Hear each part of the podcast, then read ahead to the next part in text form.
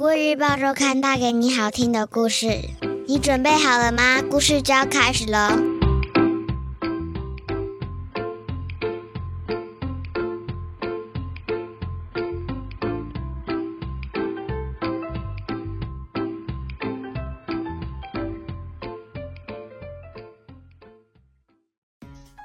各位小朋友好，我是国语日报周刊的主编古文阿姨。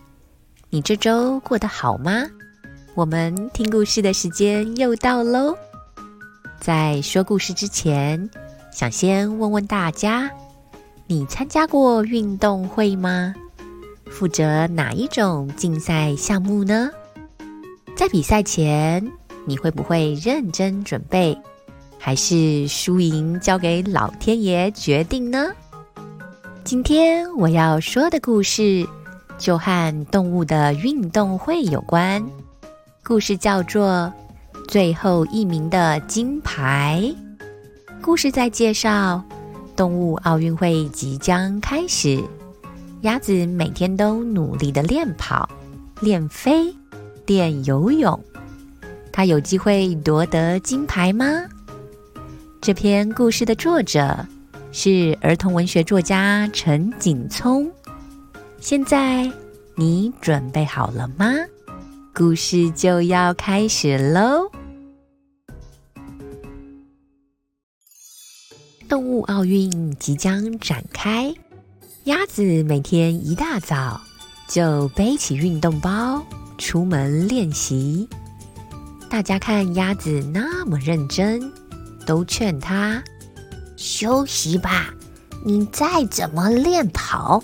练飞、练游泳也得不到奖牌，只会累坏自己。鸭子停下脚步，想了想，又鼓动翅膀，使劲飞去池塘练习游泳。从鸭子爷爷的爷爷就开始参加比赛，每回总是最后一名。鸭子很羡慕别的动物上台领奖的神气模样，从不敢妄想自己也能得奖。即使跑不过兽，飞不过鸟，游不过鱼，比赛当天，他仍打扮得容光焕发，大方的通过终点。健康就是我的金牌，鸭子告诉自己。鸭子每天早睡早起，按照计划规律的生活练习，一天比一天进步。动物奥运开始报名，本届除了赛跑、飞行和游泳这三个主要项目，还增加了铁人三项。天鹅瞧见鸭子。不仅报名参加赛跑、飞行和游泳，就连铁人三项也报名了，忍不住在鸭子背后说风凉话：“鸭子每次都最后一名，也敢挑战高难度的铁人三项，难怪人们要嘲笑最后一名的选手是在赶鸭子。”哈哈哈哈！天鹅说。比赛开始了，经过激烈的竞争，赛跑的奖牌都是野兽获得，飞行的奖牌全让鸟类包办，游泳的奖牌全都被鱼类领走。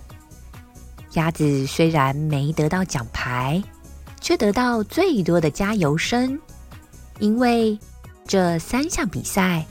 他都是最后一个通过终点的选手。铁人三项登场了。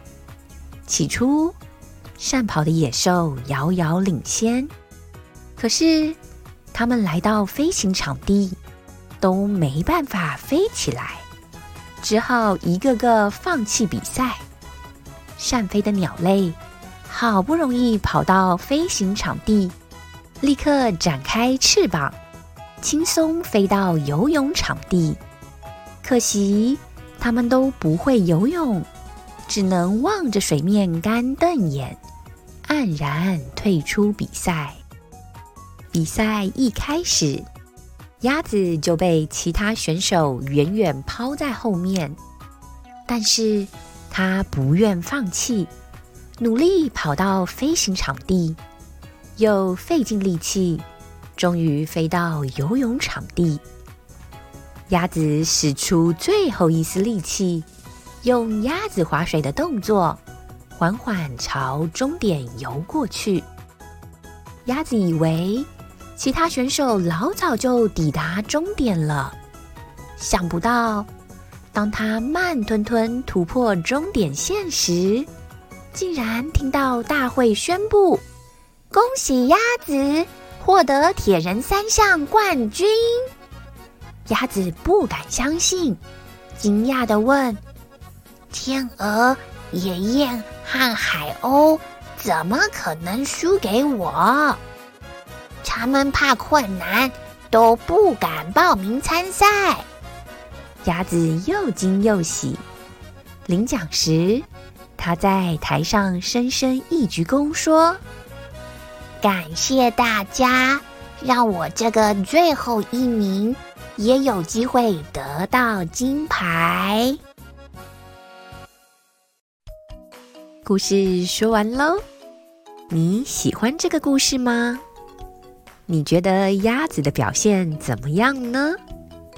虽然在各项竞赛中，鸭子都落后其他动物，但是他仍然不放弃，每天练习，总算在铁人三项的竞赛中获得金牌。你说，结局是不是很激励人呢？而且呀，故事中提到天鹅。野雁和海鸥因为怕困难，根本不敢参加比赛，也让我们知道，只要有勇气参加比赛，就是很棒的表现，已经赢了许多人哦。你对这个故事有什么想法呢？欢迎留言告诉我们。